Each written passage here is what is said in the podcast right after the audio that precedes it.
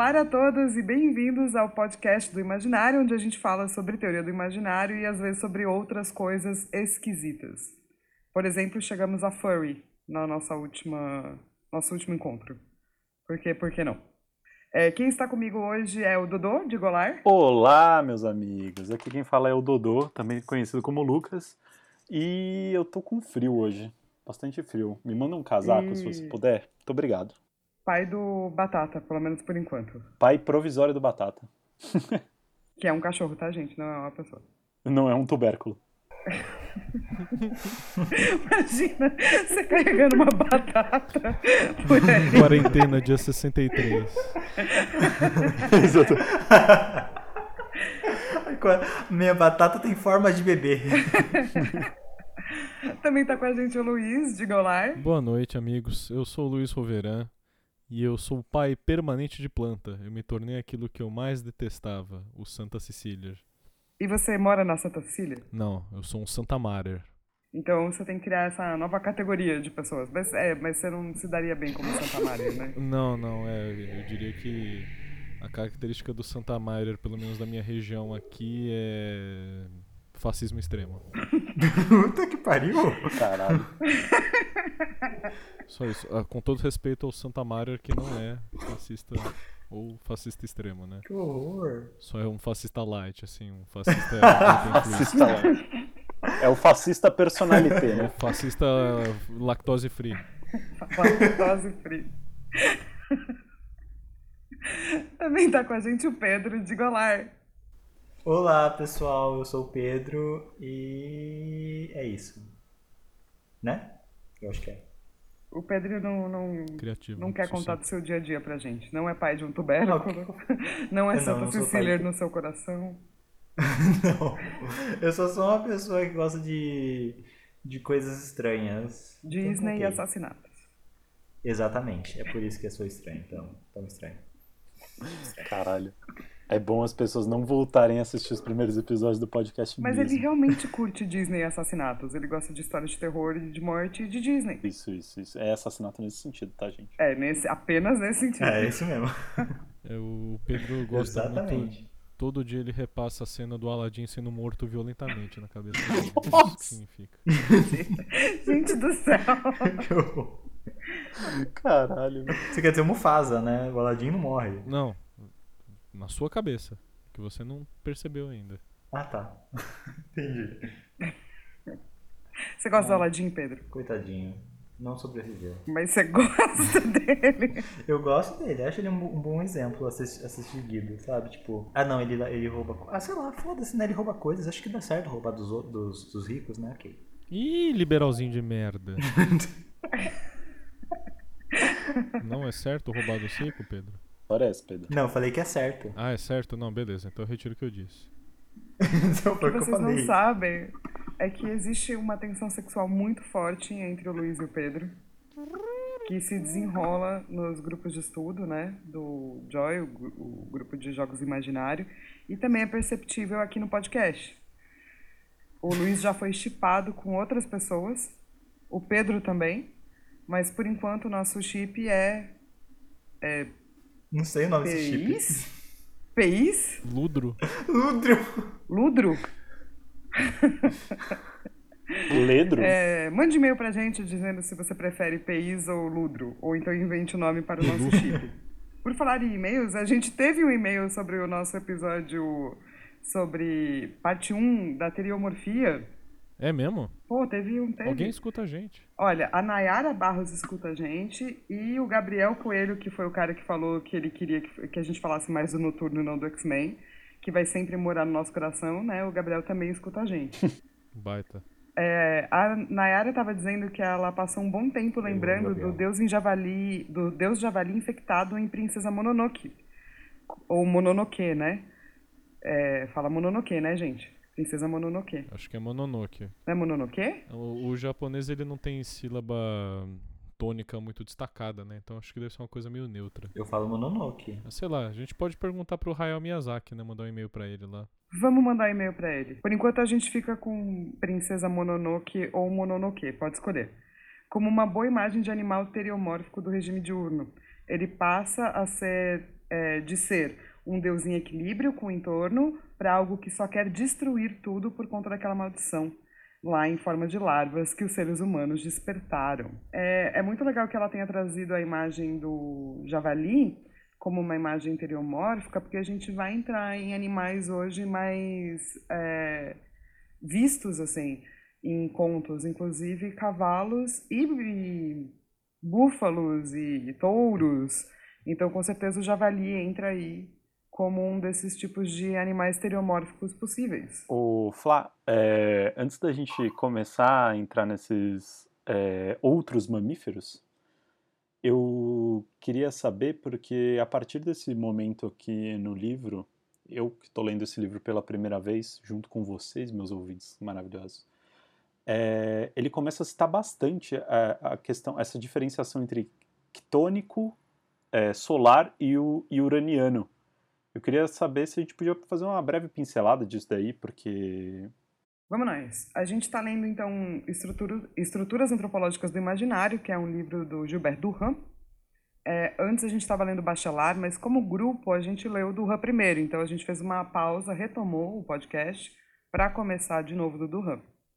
É, ele vai trazer essa figura do uraniano um pouco melhor quando ele for falar de imagens espetaculares, que são imagens que trazem essa coisa solar, mas uma figura uraniana é uma figura de um sacerdote, ou um rei, ou um guerreiro, uma que manja muito, assim, é o melhorzão do melhorzão. Top dos tops. O top dos tops. E o solar, ele pode ser tanto considerado uma imagem é, espetacular, ou simplesmente uma imagem do diurno mesmo, tipo herói solar, ou herói do noturno, sabe? Daí depende do contexto. Muito bom, muito obrigado. De nada. É, a gente pode começar a falar sobre a continuação, então, das imagens estereomórficas. Gente, é, antes da gente começar aqui o nosso capítulo maravilhoso, é, vocês podem enviar o que vocês quiserem para o nosso e-mail. Quer dizer, o que, cê, o que vocês quiserem, não, tá? Não, por favor, não manda, não manda foto pelado. Só se. Ah, não, esquece. É, Envie e-mails para imaginariopodcast.gmail.com Imaginariopodcast, tudo junto, sem acento.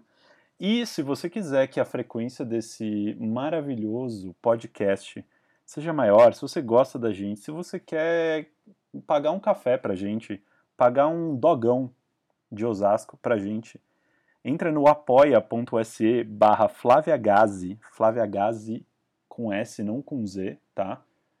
É, aprenda o nome da Flávia também. E doa o quanto você quiser, cara. Doa o quanto o seu coração permitir. Se você doar 10% do seu salário, você vai ganhar uma entrada para o reino dos céus.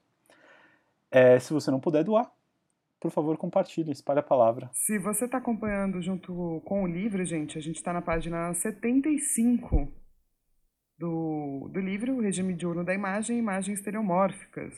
E a gente chegou a falar sobre, no episódio passado, sobre a agitação, o inferno, que é estereomorfia e pá. Então, se você perdeu isso, corre lá para escutar, para você saber que, né, da onde a gente está começando. E logo depois dele falar de imagens de inferno, ele vai trazer o lance da cavalgada, porque são os cavalos, né? São os cavaleiros que trazem o apocalipse. Eu acho interessante esse, essa questão do, do cavaleiro trazendo o apocalipse, né? E, e também acho que isso acaba linkando bastante com a própria, a, a, própria diferenciação de movimento, que a gente chegou a falar um pouco no Fervilhar, né? De mostrar como isso é, acaba separando o, o, aquilo, que, aquilo que nos faz humanos, aquilo que nos faz animais. E o cavalo, ele traz, pelo menos na, nas primeiras histórias ali que a gente tem, ele traz bastante forte essa figura do movimento.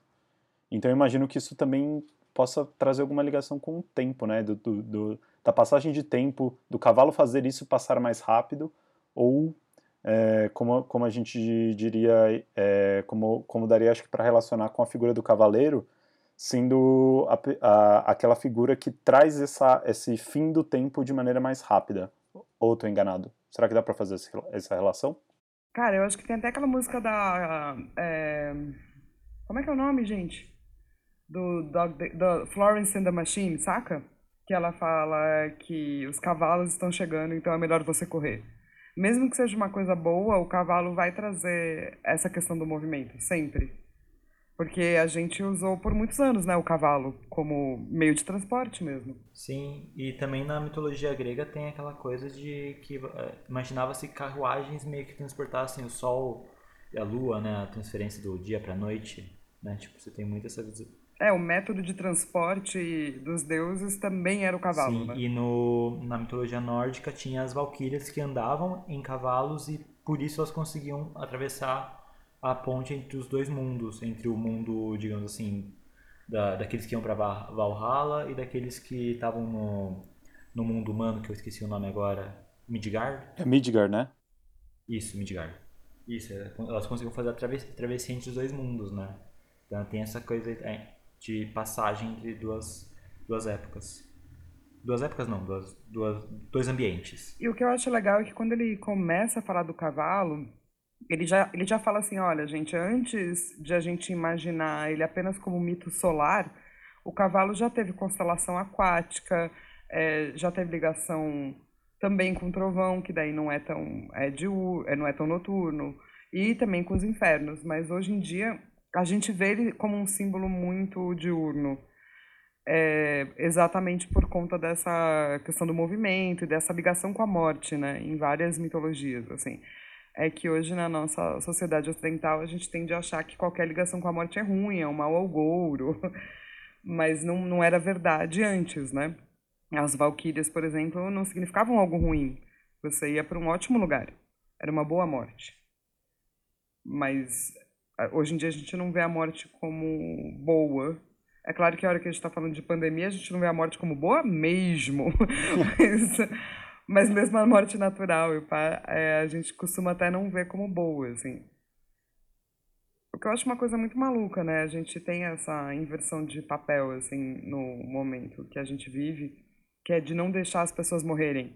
Ninguém pode envelhecer, ninguém pode simplesmente ter uma vida bacana e morrer. É, você realmente quer manter a pessoa. Então, enquanto a gente não fica com aparelhos ou etc. Eu, não, obviamente, não estou condenando quem queira ou faça isso. Mas a gente, como cultura, realmente tem muito medo, muito problema com a morte natural, assim. É, tanto que um dos quatro cavaleiros do Apocalipse é justo a morte, né? Eu acho que tem muito também desse lance da cultura cristã, né? Que arrebata a forma como a gente olha, né, pra coisa. É, ele até vai dizer no livro, né, que a morte, ele vai relembrar, né, que a morte cavalga um cavalo esverdeado. Então ele é um cavalo difícil, assim, um cavalo já meio doentio, assim. É, é outra coisa que é interessante, né? Porque o, o verde é uma cor que é muito ligada, né, a coisas que são nauseantes, a coisas que são putrefatas, né? E ao misticismo também, né? Tem uma questão do misticismo aí no meio, né? De um misterioso Explica melhor o que você quer dizer. Ah, não, é que tipo, o verde também, tipo, em algumas culturas ele é, é ele é ligado a, ao, ao místico, né? E ao, e ao mistério. Então, tipo, eu, eu lembro muito disso por causa da própria Disney, porque sempre que eles. A maioria dos vilões antigos, eles tinham muito verde nas roupas ou às vezes olhos verdes. E era justamente por isso, porque o verde era uma cor ligada a, a coisas misteriosas e místicas, mas não tão boas.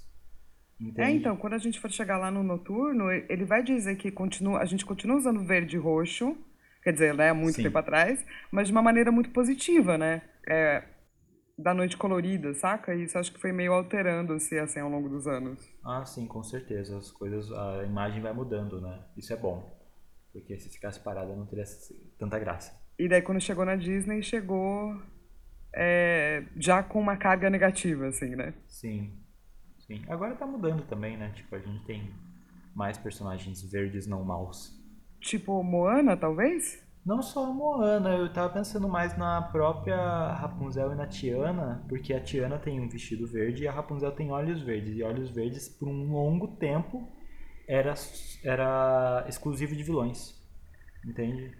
Era muito específico só dos vilões. Cara, é muito louco o conhecimento do Pedro com relação a detalhes da Disney. Desculpa. Não, eu acho legal mesmo. É tipo. É, é uma compartimentalização do cérebro, assim. Deve ser. Deve ser uma parte do meu cérebro que tá ali guardadinho as coisas. Pior que eu não, não consigo esquecer mesmo. Esquecer mesmo. Sempre vem. É, então, é, a gente tá falando de mito grego e dessa questão dos veículos serem levados por cavalos. Isso não acontece só na mitologia grega, o Duran vai lembrar de mitologias escandinavas e persas. E, e, isso vai dizer que o cavalo já se torna como um grande relógio natural. Se o cavalo é que traz a noite, traz o dia, então ele vira um símbolo de tempo. É, mas antes disso, ele, ele já foi ligado à fuga do tempo. Ele também vai trazer outro tipo de imagem de cavalo, esse cavalo que leva o tempo, que também é uma fuga do tempo. Porque se você carrega esse cavalo, se você está é, é, a pessoa que está em cima desse cavalo levando dia e noite, então você se apropria, ou você está fora do, do tempo e do espaço. Você meio que vence o tempo. Sim. É quase como se, o, se esse cavalo aí ele fosse exacerbado, esse movimento, esse, esse aspecto do movimento né, que ele traz, é, sendo capaz até de romper a própria, a própria questão do tempo corrente.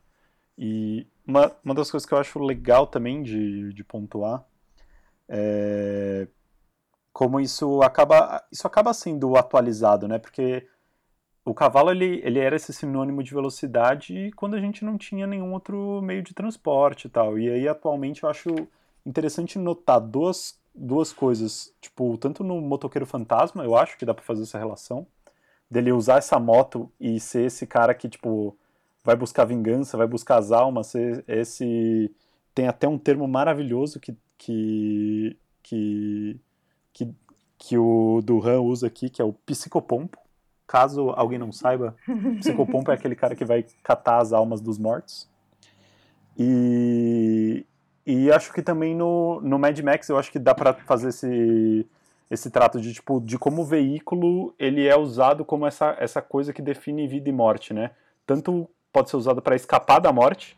Então você vê lá você vê, tipo, várias vezes a, a Furiosa, você vê o Max usando o veículo para fugir lá das, do, dos caras que estão perseguindo eles e ao mesmo tempo causar, uh, provocar a morte desses adversários deles. Então, a, até aquela gangue, né, de, de que tem, que tem no filme, que, que, que, eles usam esse veículo justamente como esse artifício de escapar da morte, de fugir da morte, mas ao mesmo tempo que pode provocar a morte deles. Então acho massa como esse é, a gente não deixa de. De poderia chamar isso de um, de um cavalo dos tempos modernos? Ou estou viajando? Eu acho que sim, eu acho que são é, coisas que remetem ou servem aos mesmos símbolos que antes o cavalo servia, certo? Então, do tipo, você vai ter o cavalo que traz a morte, o cavalo conquistador do tempo, é, você vai ter o cavalo que é o próprio a própria imagem do trovão, então, é o, o cavalo que ele passa tão rápido que ele vira o próprio trovão. Então diz que o Pégaso era assim, ele era tão rápido que ele podia transportar os raios é, de Zeus, porque ele conseguia correr na velocidade dos raios, ou mais rápido que os raios. E ele vai falar também desse cavalo aquático, que são esses cavalos mais demoníacos no sentido de que eles são mais folclóricos e as pessoas tinham medo de encontrar essa cavalgada aquática porque ela geralmente levava para embaixo da água e para a sua morte, que é uma coisa que ele conta que tem na Islândia e pá. Ele aproxima até a imagem do Poseidon, né, com a imagem do cavalo, uma determinada passagem do livro aqui. Sim, ele fala que porque ele tá, ele tá falando, né, do cavalo aquático, e daí ele vai falar que o Poseidon é ele filho do Cronos, né? Ele vai usar esse tridente e ele é um deus selvagem. Então ele está fazendo uma associação é, dele com o Poseidon. E daí ele vai falar do Pégaso, que é o filho do Poseidon, que também é um tipo de cavalo, que também é um cavalo, mas é um cavalo muito mais ligado a outro tipo de tropo, que em vez de ser embaixo da água, é no ar. É que o cavalo embaixo d'água é aquela figura do Nuke, do, da mitologia nórdica, né? É aquele cavalo que seduzia crianças e mulheres e afogava as pessoas. na- É tipo o nosso boto. É, quase isso. É o boto do Viking de Osasco. Boto do Viking de Osasco. Nossa, o Viking de Osasco, cara. Que, que figura, né? Eu fico triste que ele é. seja meio árabe, assim. Parça do Templário de Sorocaba. Se você achar mais um, dá pra gente fazer uma party de RPG já. Ai, que horror. Pior que tem isso aqui, né? Que ódio. É, e daí eu queria trazer uns cavalos da, da ficção pra gente falar sobre. Vocês lembram do Artax? De quem? Que é o cavalo da História Sem Fim? Nossa, o cavalo cachorro. Não. Não, não. O cachorro. Tem Não, um não, cachorro o dragão. O dragão é o, o dragão cachorro. Tem um cavalo no História Sem Isso. Fim, mas eu não, não lembro porque eu vi esse filme muito, muito quando era criança. Era o cavalo branco, né? Era um cavalo branco muito rápido. Que conseguia quase fugir do nada e daí ele morre. Vocês não lembram, gente, de ficar traumatizados? Eu lembro da morte dele porque era um meme. Pior que era, gente. Era uma. Não era bem um meme, era tipo assim, quando as pessoas queriam lembrar de alguma, alguma cena trágica do cinema, elas colocavam a morte desse cavalo aí de exemplo. Eu acho que no, no filme ele virou Atreio, né? E no livro era Artax. Eu acho que. É que eu me lembro de Artax mais por conta do livro, assim, mas eu acho que teve essa mudança. Mas ele morre em ambos, só que no livro ele fala. Ele é um cavalo falante. Que também tem, tem bastante, né? Tem muitos cavalos falantes. É, tem. Ah, mas às vezes não são tão legais assim. É bom que eles fiquem quietos. Nossa, que, Ok. que indireta. É porque eu pensei, é porque eu pensei no cavalo da Xirra e eu detesto aquele cavalo, meu Deus do céu. Por quê? Por quê? Porque ele é chato. Ele é mó legal. Pedro. Eu não gosto do cavalo da Xirra. o, da- o do, o do antigo eu não lembro se ele era tão chato, mas o do novo eu acho ele muito. Ele, ele, é, ele é muito sem noção. Eu fico meio tipo incomodado com isso. Tipo, o pessoal tá lá morrendo e ele tá tipo, gente, olha só o que eu sei fazer. E eu fico, mano, as pessoas estão morrendo. Não, Pedro, não. Eu, fico, eu, eu, eu consigo entender porque a Dora às vezes fica puta com ele. Sabe? porque ele fica lá. Eu fico, mano, por que esse cavalo fala? Deixa o Sabe? cavalo falar, mano. Pobre cavalo. Ah, não. Apesar que eu, eu- tenho um problema com cavalos, né, gente? Ele tem que lembrar que eu não gosto muito da- nem do cavalo que vocês gostam tanto. Que é aquele do, do jogo, do. O agro? do. do agro. Shadow of the Colossus. Agro, agro. Isso. Acho que só gosto da Ipona Irmão, você tem quase 30 anos nas costas reclamando de um cavalo falante num desenho. Deixa as crianças curtir o cavalo, porra. Mas qual é o seu problema com cavalos? Ele, ele precisava não falar. Os outros podem falar, mas esse daí podia ter ficado meio quieto. Qual é o seu problema com cavalos? Eu quero Eu saber. não sei. Não sei. Tem algum não trauma sei, aí, ótimo. mal resolvido. Coice na cara quando era criança. Ele nunca foi no Beto Carreiro, então ele tinha trauma. Pode ser. Sempre quis ir no Beto Carreiro e nunca foi. É verdade? Você sempre quis ir no Beto Carreiro e nunca foi? Ah, sim, quem nunca queria, né, gente? É mó legal, deve ser mó legal. Ô, Beto Carreiro, patrocina o podcast, cara. Pois é. Ainda existe? O Beto Carreiro morreu. Ai. Mas o Beto Carreiro World não existe ainda? Ele não existe como marca? Existe o Beto Carreiro. Um Beto Carreiro ontológico existe, assim. vai tomar no cu. Ai, caralho. Assim, a gente nunca vai conseguir patrocínio do Beto Carreiro World. É o Beto Carreiro verso, né, velho? Beto Carreiro Verso, meu Deus. Gente, mas eu lembrei agora de um outro cavalo legal, que é o cavalo do Senhor dos Anéis. O Scadufax. O do Eu Gandalf. tava pensando nele. Ah, Scadufax, cara, ele é tipo o cavalo dos cavalos. O assim. cavalo que corre pra caramba. E aí tá o Gandalf. cavalo É tipo. É, esse, o Gandalf. esse maluco corre, velho. Puta que pariu. É tipo Pégaso, né? Ele é, o, Que só vai. ele é a versão da Terra-média do saudoso Balubê de Ruê do Rodrigo Pessoa. Descansa em paz, um baita animal. Balubê de Ruê. É, então, eu queria falar também de culturas que têm cavalos, ou que são senhores de cavalos. Isso também é muito comum. No próprio Senhor dos Anéis você tem os Rohirrim, né? Verdade. Que é aquele pessoal. Que é uma cultura inteira que, tipo, o que importa são os cavalos. E daí eles são, tipo, super nobres, são guerreiros, todo mundo sabe que são ótimos guerreiros. Tipo, como menos belicosos, é claro, que os Dothraki, por exemplo, do Senhor dos Anéis. Do Senhor dos Anéis, do... das Crônicas de Gelo e Fogo. Aí tem também as Amazonas, né? elas montavam as amazonas que montavam cavalos, né? Tanto que o Hércules, uma das, das, das tarefas do Hércules era limpar o lugar onde os cavalos ficavam das Amazonas, não era? Era Então, e as Amazonas também eram conhecidas por ser uma cultura bem belicosa, assim. As Amazonas não eram fofinhas. É, mas é, é, e, faz sentido, Nossa, né? Se pensar que, tipo, a galera que domina os cavalos, que domina esse, esse portador de vida e morte, seja associado também a ótimos guerreiros que, querendo ou não, são portadores da morte, né? Assim, você pensar nos Dothrax, todo mundo é, se cagava de medo quando via eles chegando no cavalo, porque é isso, tipo, uma galera que, mano, porradeira pra cacete, super difícil de matar e os caras ainda correm. Fudeu, assim, né? Tipo, não tem o que fazer para resolver. E aí, eu, uma, uma coisa legal dos Dothrax também é, é, de pensar naquela. que é, acho que era uma profecia deles, né? Que, do filho do Khal Drogo com a Daenerys, que ia ser o garanhão é, que ia domar o mundo, né? O mundo. É. Que acho que também, tem, tem, também pode ter alguma coisa a ver com esse sentido de o, o cavalo que vai trazer é, um fim de um mundo estabelecido para o início de um, de um novo, né? Que toda, todas essas histórias de fim de mundo, essas coisas, elas em geral não são um fim de mundo definitivo, né? É sempre é, para começar alguma coisa nova.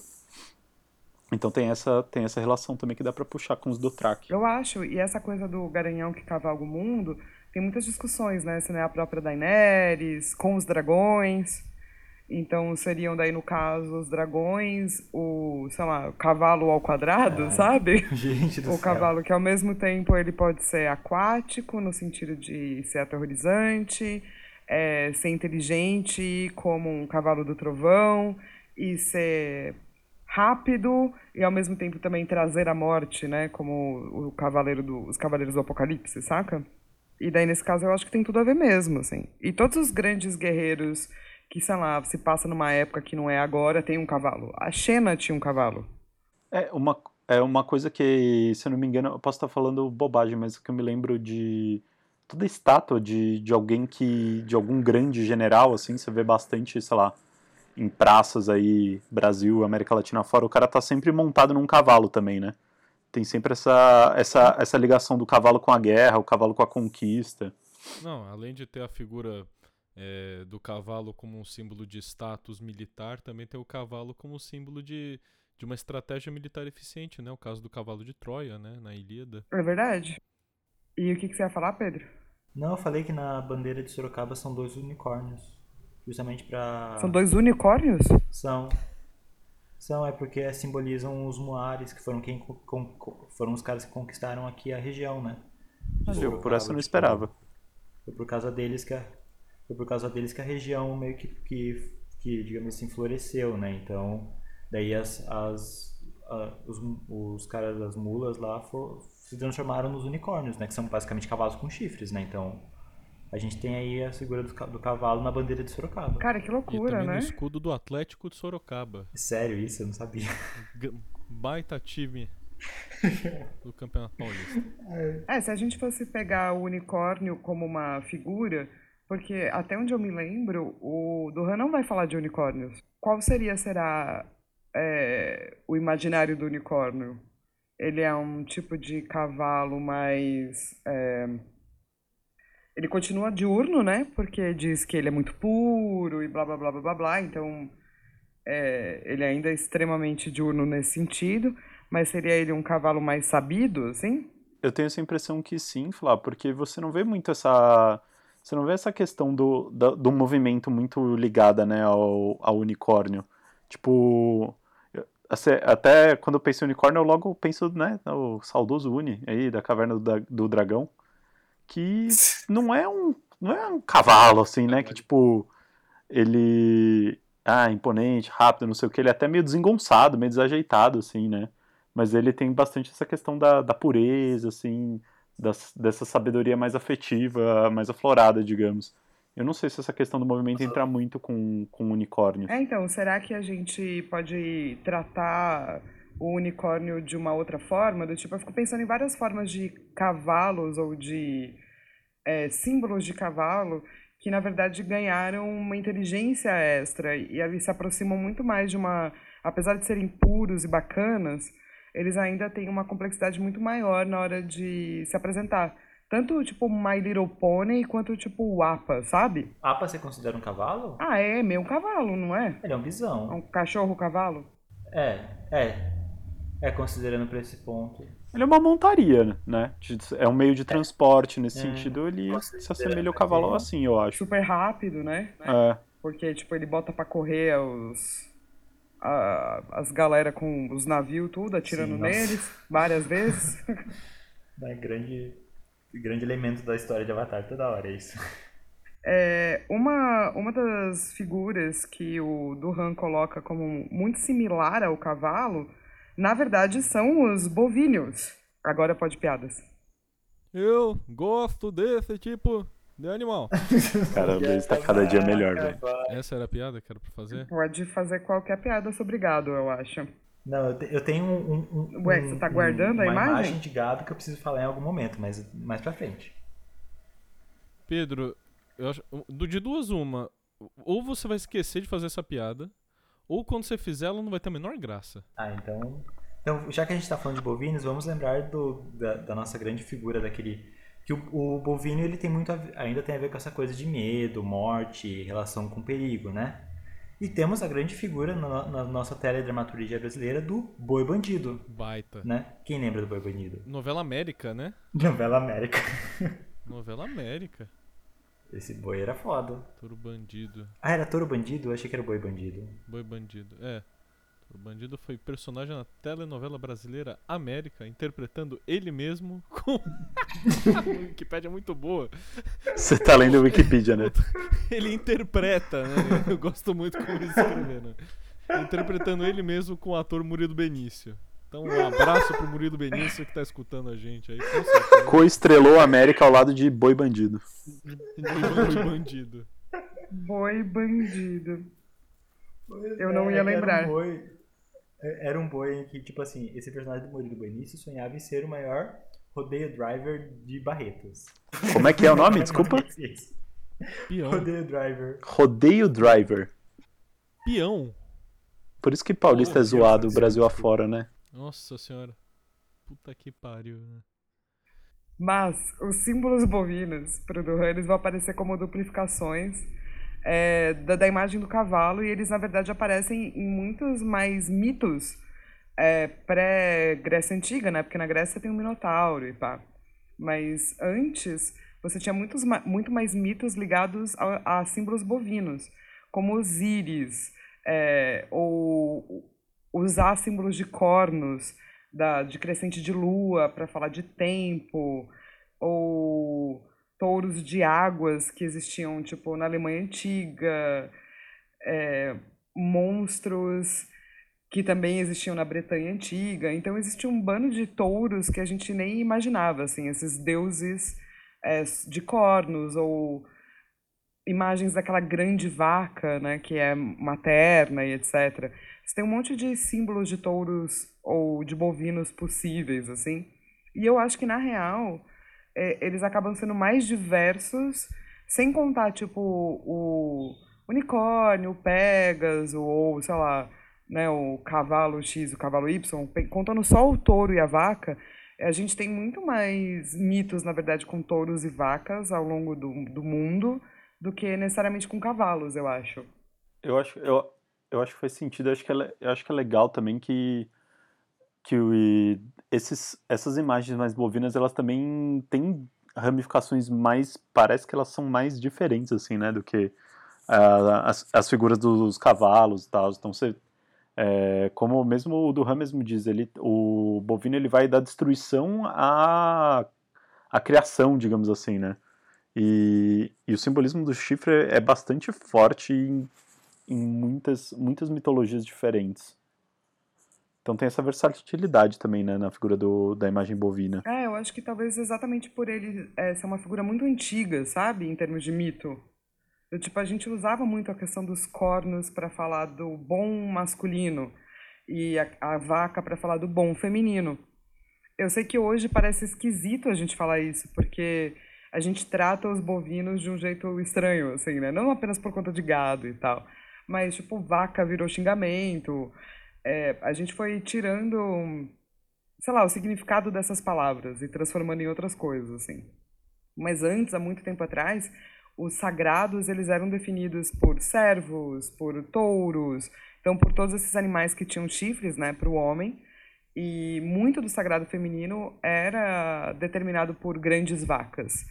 Então, especialmente os sagrados que tinham a ver com fertilidade, por conta de dar luz, de dar leite, de cuidar dos outros. É uma figura empática, vai. Existem muitos touros e muitas vacas nas mitologias que são muito empáticos. A cabra também entra nesse jogo como figura feminina. Porque também, né? Ela tem essa mesma função. Tem muitas cabras que dão leite e elas dão. A cabra também entra. Eles eram todos animais sagrados, né? Eles são sagrados até hoje para várias religiões, como o candomblé, por exemplo. É, o touro, a cabra, a vaca. É, então, que são religiões mais antigas, né? Em, calcadas em mitos bem mais antigos que o cristianismo, por exemplo. E, é, e eu acho que, tipo, é, é meio até talvez sintomático, assim, né? O próprio termo gado é uma coisa meio nova, né? Porque você trata de gado aquela massa de, de bovinos que meio que, que, que servem a um único propósito de alimentar, assim, né? Isso é uma coisa muito de, de tempos mais atuais, de como, tipo, é feita a pecuária em massa, como é feita a produção de carne em massa. Então, tipo, o termo gado, ele acaba, talvez, eu, eu sinto que, pelo menos hoje em dia, assim, a gente afasta bastante ele desses símbolos bovinos mais ligados a poder, conquista, é, fertilidade, destruição. O gado, ele ele entra numa categoria bovina meio nova, assim, né? Numa coisa mais de de comportamento de é, massa, né? Tá de desse tipo de, de, animal, não era assim. de exemplo, seguir ordens, uma coisa a menina submissa, mesmo citou, assim, né? né? Deixa eu pegar o nome dela de novo. A Nayara.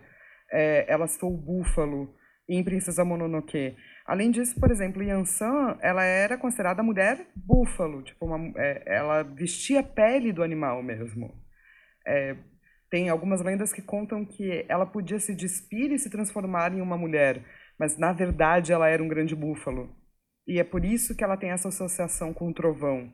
Eu acho que daí é que Duran tira essas similaridades, do tipo, em mitos mais antigos, por exemplo, que o mito grego, você tinha essa ligação do símbolo bovino com o símbolo da trovoada, por exemplo, no, né, nas culturas iorubás e tal. E daí depois os gregos vão usar com o cavalo.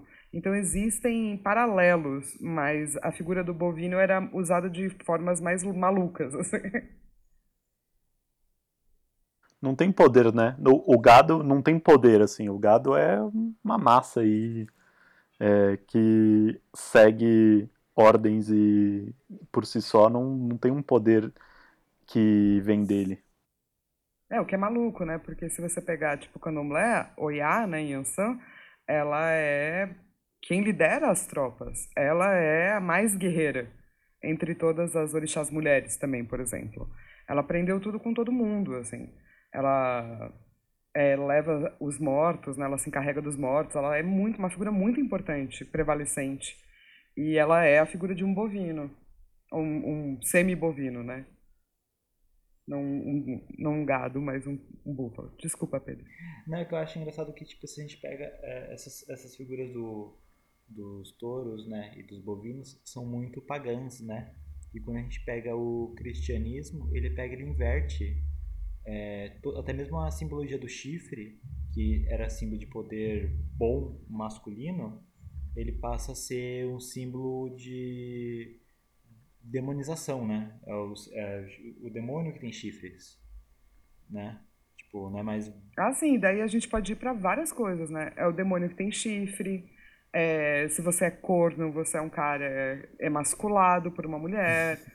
se você é gay, você é um viadinho. O que eu nunca vi qual é o problema, porque os viados são, tipo, símbolos de masculinidade por anos e anos e anos. Pois é, então, toda vez que alguém falava, nossa, é um viado, eu sempre imaginava, tipo, uma figura magnânima, assim, saca? É, então, tipo, é uma, é, sempre foi uma figura de poder, né?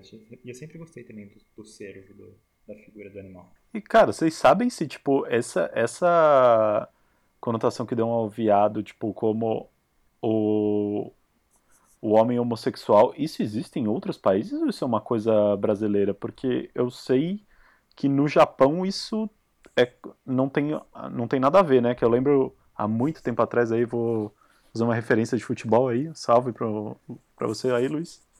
Que quando o Zico foi jogar no Kashima Antlers, todo, todo mundo falava, ah, meu Deus, o Zico foi jogar num time que o símbolo é um viado. Tipo, cara, milhares de reportagens lá do Globo Esporte falando, não, no Japão, o viado é ligado à virilidade. É mais essa imagem que a Flávia trouxe, assim, desse animal imponente, tipo, super belo e tal, e é totalmente ligado a um, é, um bom masculino, digamos assim.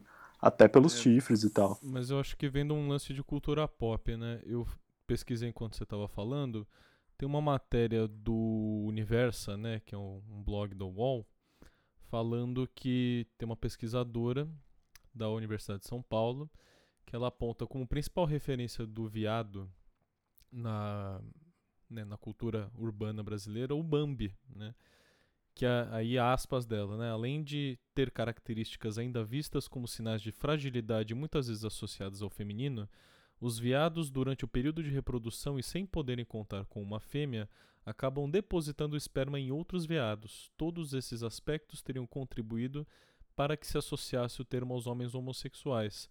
E a gente pode até lembrar, né, do daquele lance é, deplorável, né, do Vampeta, jogador do Corinthians, quando ele adjetivou o São Paulo como time de Bambi, né? E aí estilando toda uma evidenciando toda uma homofobia latente, né, que já existe, sempre existiu no futebol, né, mas acho que é o caso mais famoso assim, né? Sim, mas é uma distorção.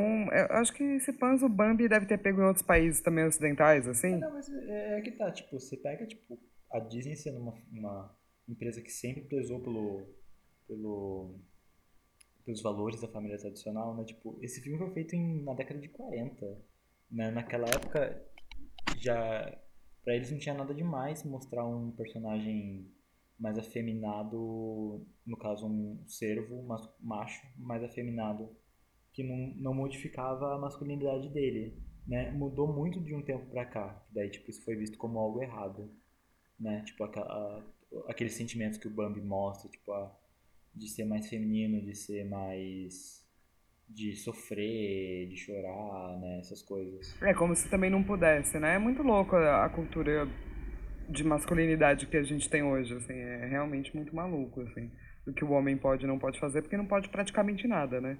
Exatamente. Sim, não pode. É. Pode berrar. Não pode usar máscara na rua. É bater nas coisas. É muito difícil ser hétero hoje. o mundo tá chato. O mundo tá chato. KKK. Piada de sogra. Ha, ha, ha, ha, ha. KKKKK. Ai, que merda. É, e eu, é assim, e é muito interessante porque essa discussão dos bovinos no livro, ela vai levar para um, uma outra coisa que eu acho que a gente traz aí no próximo podcast, que são os simbolismos mordicantes, ou seja, os simbolismos das garras e das, é, das patas que podem rasgar e etc. E daí ele vai chegar nos lobos e no, no lance da voracidade. Uau. Mas que eu acho que fica para o nosso próximo podcast. É, eu acho que é bom porque aí tem, tem pano pra manga, hein? Como diria. É, não, é bom até que fique que eu não cheguei nessa parte ainda do livro. tá bom. Então a gente deixa vocês, na verdade, na página 83. Foi a última página que a gente citou aqui. É, sobre esse parentesco dos simbolismos taurino e equestre. E e agora falta vocês me darem as suas indicações. Ninguém pensou, né? Eu tenho. Você tem? Então começa você. Tenho. Eu queria recomendar aos nossos ouvintes o conto A Casa de Asterion, do autor argentino Jorge Luiz Borges. Ele conta o mito do Minotauro pela perspectiva do próprio Minotauro. Eu acho que é uma, uma, uma subversão interessante de uma figura bovina Sim. bastante teriomórfica, né? da mitologia grega. Muito bom. E Borges é maravilhoso. Tá no livro O Aleph, inclusive. Ah, tá no livro de contos chamado Aleph. É... Tá. Eu ia falar o Aleph, é Aleph? Eu, eu não sei como é que fala. A gente não sabe se falar Mononoke ou Mononoke. A gente pode, inclusive, da mesma forma que a gente pergunta pro Hayao Miyazaki por e-mail, a gente pode mandar um e-mail pra editora Aleph ou Aleph para saber como é que fala o nome deles. E, inclusive, você, fonoaudióloga que está ouvindo o nosso podcast, manda um e-mail pra gente, pra saber a pronúncia certa das paradas. Isso. Verdade. É Pedro ou Dodô? Vocês lembram do que. Ou vocês têm alguma indicação pra fazer? Ah, eu tô tentando pensar em alguma indicação pertinente com o tema.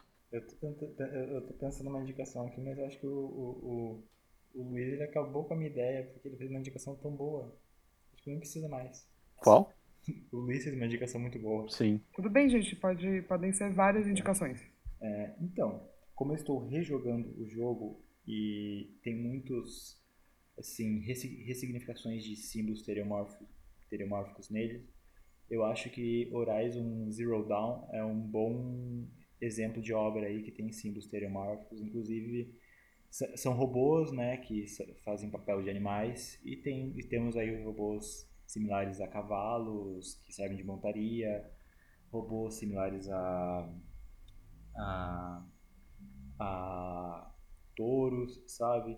E também é, é interessante ver que como que a, a- do mesmo jeito que o chifre do touro no passado era um símbolo de digamos assim de quase de divindade do homem, né? No jogo, quando você tem algumas peças, de- alguns, alguns personagens mais que tem alguma função importante numa tribo, eles geralmente usam peças desses robôs que estão pela natureza como partes da roupa deles, ou às vezes como uma, uma espécie de coroa, sabe? Então é bem interessante. Boa! E é um game muito bom mesmo. Tem a ver, teve a ver? É, a indicação ou não teve? Não, eu acho ótimo. Tem tudo a ver com montarias e talvez é, símbolos possíveis que é, vieram dessas montarias e desses animais estereomórficos. Pá. É- Eu acho meio doido, né? Porque, tipo, é- ele é meio que dá a volta, né? Ele, fala, ele ressignifica o símbolo do cavalo, mas para um, um cavalo hipertecnológico, assim. Então, tipo, ele, Sim. ele dá a volta no símbolo e volta de novo. Dodô, Pô, pensei numa recomendação aqui. é, de novo, ela é uma recomendação em andamento, porque eu tô bem no comecinho, mas eu comecei a jogar um jogo que, na, na ausência de um Nintendo Switch na minha vida, eu comecei a jogar um jogo que chama Graveyard Keeper, que ele é um gerenciador de cemitério. Apesar da circunstância muito mórbida em que a gente se encontra hoje, ele é um jogo legal e ele traz toda essa questão dessa dinâmica de você cuidar das suas do, do seu cemitériozinho, então catando é, os corpos que são che que, que chegam ali para você. E uma, uma figura que acho que pode linkar um pouco com esse papo é o seu burrinho de carga, que, que justamente é ele quem traz os corpos para você fazendo essa, essa vez, talvez, desse, desse, se- desse transportador de almas do mundo, fazendo essa ligação do mundo dos vivos com o mundo dos mortos. E ele é um burrinho falante, e ele tem ótimas falas. O texto desse jogo é maravilhoso, eu recomendo aí a todos é, que não possuem um Nintendo Switch e querem muito brincar de fazendinha. Só que com corpos. ok. Parece ótimo. Na verdade, parece muito bom Eu, mesmo. eu, eu, eu curti. É, a minha recomendação é um livro chamado Deuses Americanos, American Gods, por vários motivos. Um, porque você vai ver é, a teleomorfia de vários deuses e contos meio que repensada para os mundos de hoje, ou da década de 1990, e porque a representação da própria América dentro do livro é um homem com cabeça de búfalo. Você não sabe bem se ele é um minotauro ou apenas um homem com cabeça de búfalo. Eu gosto de pensar apenas um homem com cabeça de búfalo ou de bisão. Por quê? Porque você traz, então, com essa imagem, toda uma possibilidade super heteromórfica de mundo passando, de coisas se extinguindo, é, de pessoas que não podem mais ser o que elas são, até a coisa extremamente mística de bovinos, é, taurinos antigos, assim. Então, eu super recomendo. E é isso, gente. Ah, qual que é o e-mail? O nosso e-mail é imaginariopodcast, tudo junto, arroba gmail.com. Manda e-mail lá pra gente, se você é um santamarense bravo, porque eu critiquei a estátua do Borba Gato no começo do programa, qualquer coisa do tipo, ou quer elogiar a gente, Manda fanart também. A Flávia me deixou falar tudo isso porque ela parou a gravação antes da hora. Ah, exposed. Mas se você quiser que a frequência desses podcasts seja maior e quer ajudar a gente a custear é, a produção desse podcast, entra lá no Apoia-se da Flávia, apoia.se barra Flávia Gazi e manda grana, manda dinheiros. Lembre-se de compartilhar com todo mundo. Espalhe a palavra. Leia o livro da cultura racional. Não duvide. Acredite. Então, então digam tchau, gente. Tchau, gente. Foi muito bom estar com vocês, brincar com vocês. Mandem e-mails.